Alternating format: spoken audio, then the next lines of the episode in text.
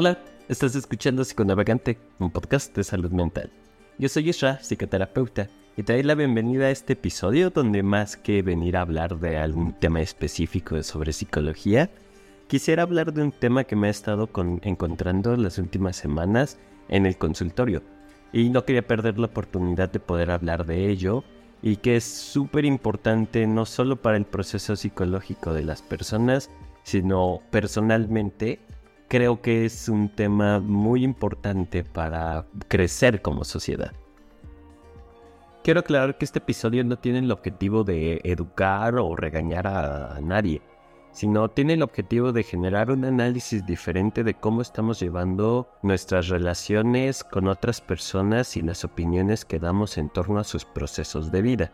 Por eso digo que es tan importante poder hablar de este tema y darle como su momento de analizar y de sensibilizar a las personas que nos están escuchando y poderlo compartir con otras personas si es que te sientes o no identificado o identificada ante lo que puede estar sucediendo. Eh, quiero hablar sobre la opinión o las opiniones que se tienen ante los procesos psicológicos de otras personas. Eso es lo que quiero venir a hablar hoy eh, quiero también decir que esta es una opinión muy personal desde lo que como terapeuta estoy viviendo y estoy viendo en consultorio, que al final de cuentas es una realidad. Por eso lo dejo también en este momento como al aire para que también se pueda hacer un análisis y que podamos nutrir esta idea y poderla llevar a otro tipo de debate o de plática en casa o con otras personas. Las últimas semanas he estado trabajando y me han llegado consultantes, unos pacientes que llevan su proceso psicológico conmigo y me han comentado que les cuesta muchísimo trabajo poderles decir a sus familiares o seres queridos o personas cercanas que iniciaron un proceso psicológico.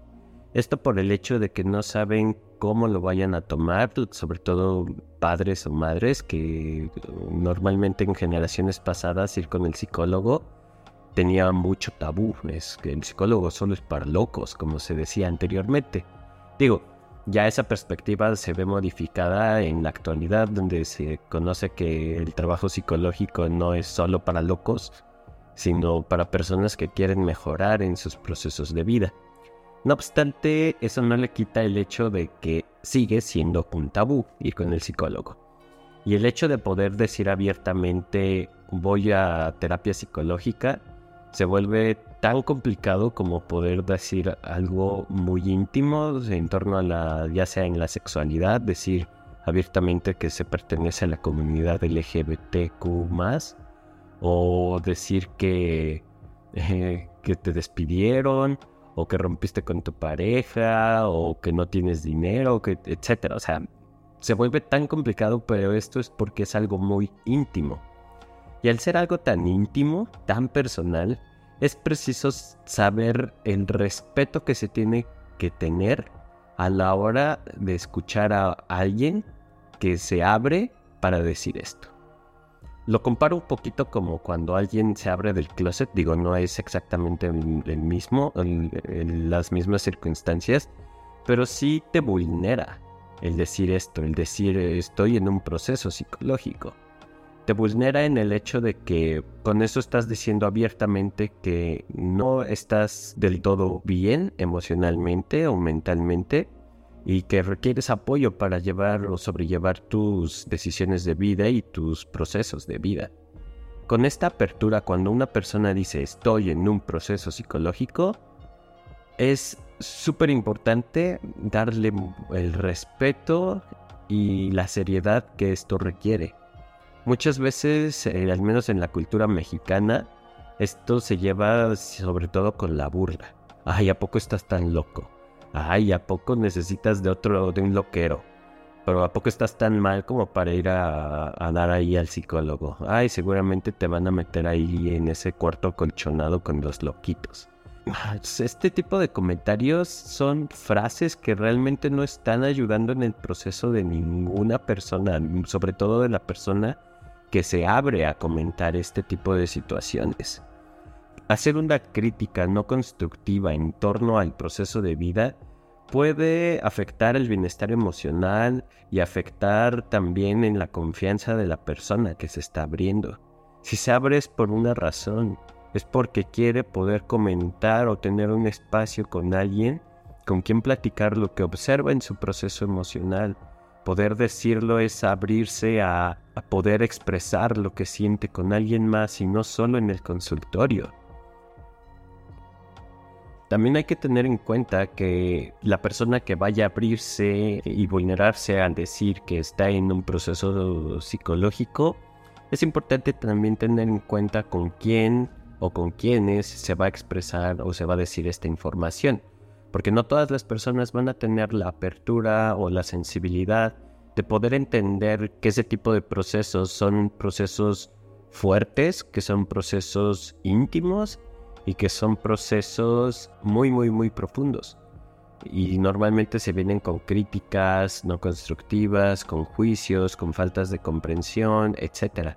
Y terminan por hacer sentir a la persona que está haciendo mal, que tal vez no funciona su proceso, etc. O sea, le das carta abierta a la otra persona a criticar, más no a apoyar, que es lo que se está buscando como objetivo al abrirte y decir que tu proceso o que estás llevando un proceso. Es importante saber con quién o con quiénes vas a abrir o vas a dar este tipo de información, sabiendo que pueden existir varias razones que las personas no puedan entender esto. Es decir, que puede existir falta de comprensión. Cada persona, cada individuo tiene una experiencia única y nunca más se va a repetir. Eh, sus circunstancias son muy personales y estas van a influir en todos sus procesos psicológicos, emocionales y mentales. No podemos entender el planteamiento de lo que está ocurriendo en la mente de la persona y en sus emociones, por lo que es esencial ser conscientes de nuestras limitaciones y evitar emitir juicios de valor sin suficiente información. La vulnerabilidad y la confidencialidad son también importantes a tomar en cuenta a la hora de abrirnos con alguna persona. Abrirse es eh, un acto de valentía y de darle carta abierta a la otra persona, de poder meterse a tu mundo interno. Cuando alguien comparte sus desafíos emocionales, sus desafíos mentales, confían en que estos van a ser escuchados y apoyados no están esperando ser criticados o juzgados ante sus procesos, y esto puede socavar la confianza y disuadir a las personas de buscar ayuda cuando más lo necesitan. El impacto emocional también es algo importante, pues las palabras que se dicen a la hora de compartir estas emociones y estos procesos de vida pueden afectar profundamente a las personas.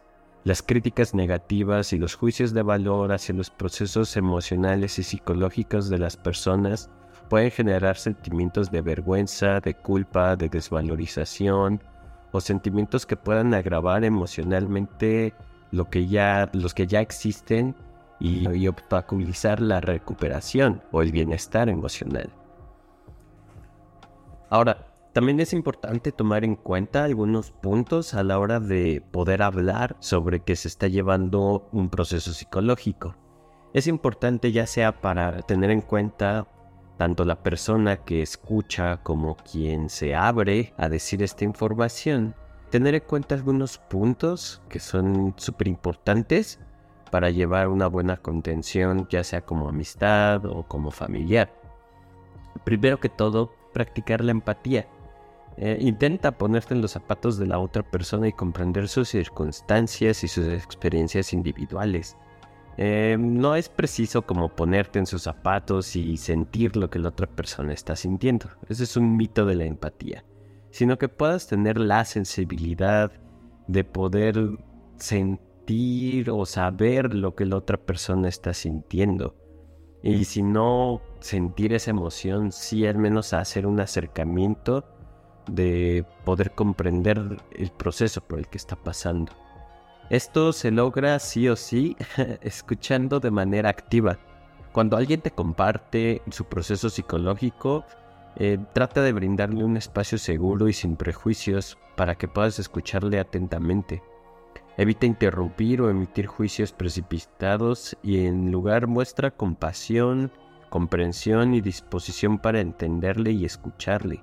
Esto va a ayudar muchísimo no solo a la otra persona de poderse abrir, sino que tú también puedas ejercitar esta empatía.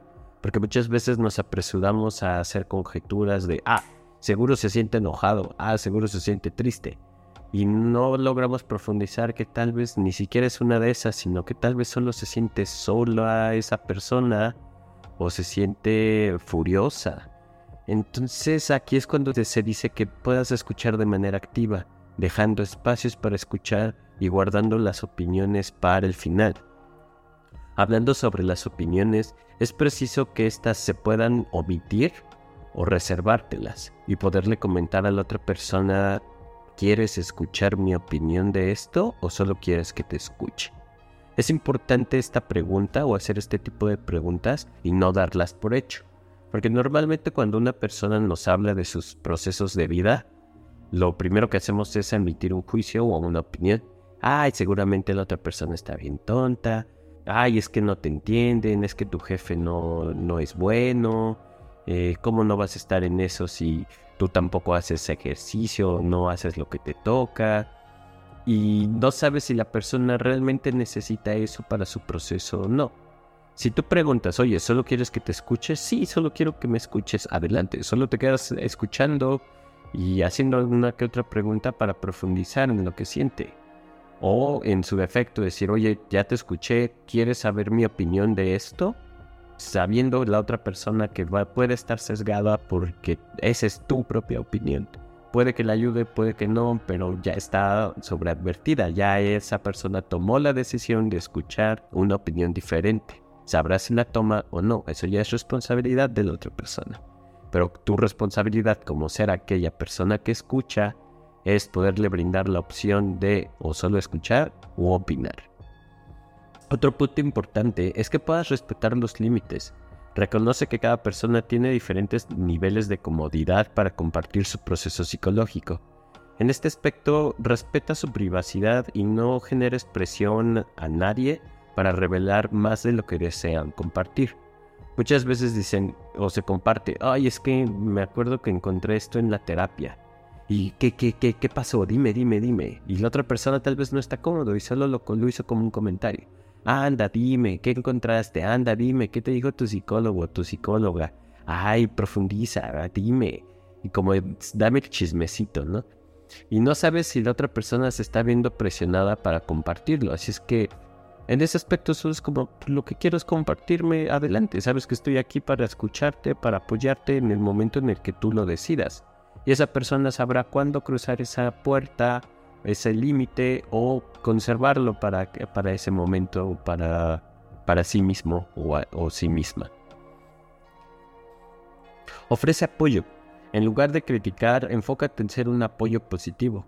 Brinda palabras de aliento, valida los sentimientos de la otra persona y ofrece recursos que tal vez para ti también te fueron útiles en algún momento de tu vida.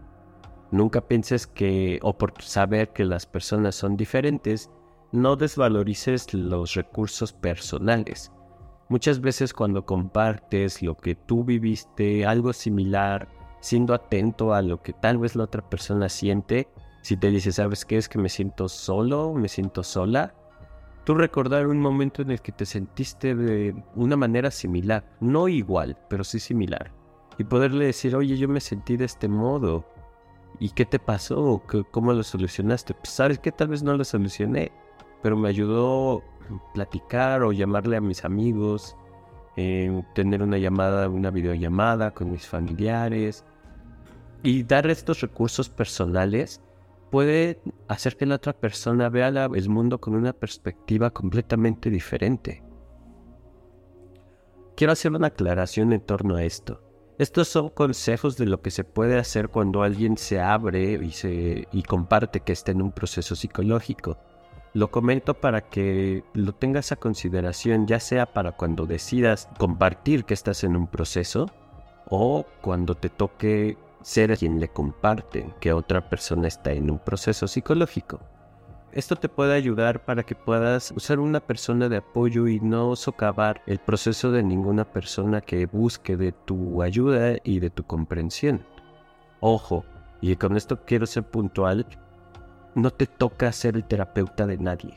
Si alguien se abre y te dice, oye, me siento así y esto es lo que estoy viendo en terapia, y tú sientes que esto también te está afectando, es súper saludable y también es válido poder poner un límite.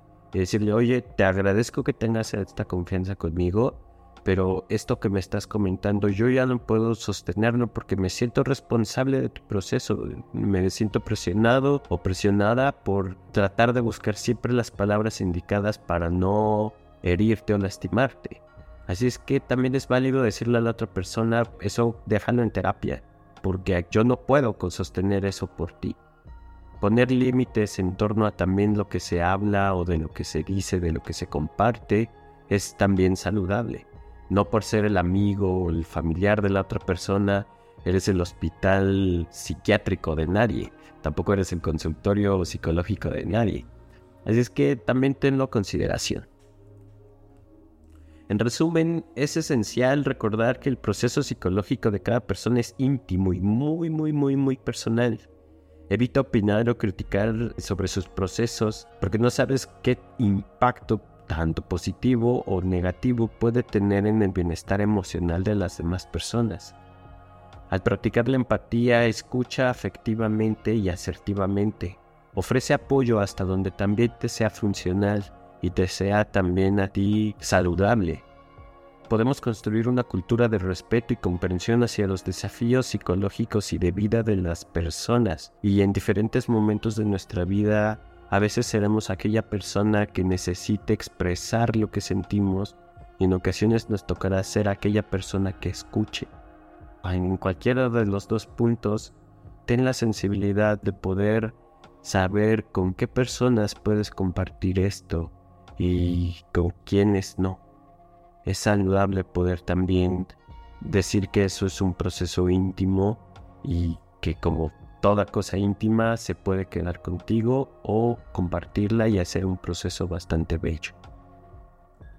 Y bueno, yo sé que este tema se puede extender muchísimo, muchísimo más. De hecho, yo pensaba que este tema me iba a llevar solo 5 minutos, pero ya se extendió bastante.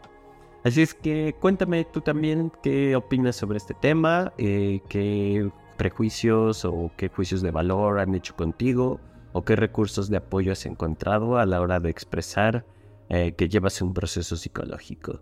Cuéntame en los comentarios, ya sabes que me puedes contactar en redes sociales como psiconavegante, ya sea en Facebook, Instagram, TikTok y YouTube. Eh, ahí viene también mi, número personal por si quieres iniciar un proceso psicológico conmigo o que te pueda orientar para que puedas eh, iniciar un proceso con alguien más. ¿Vale? Cuídate mucho, te mando un fuerte abrazo desde acá y nos escuchamos al próximo. Bye bye.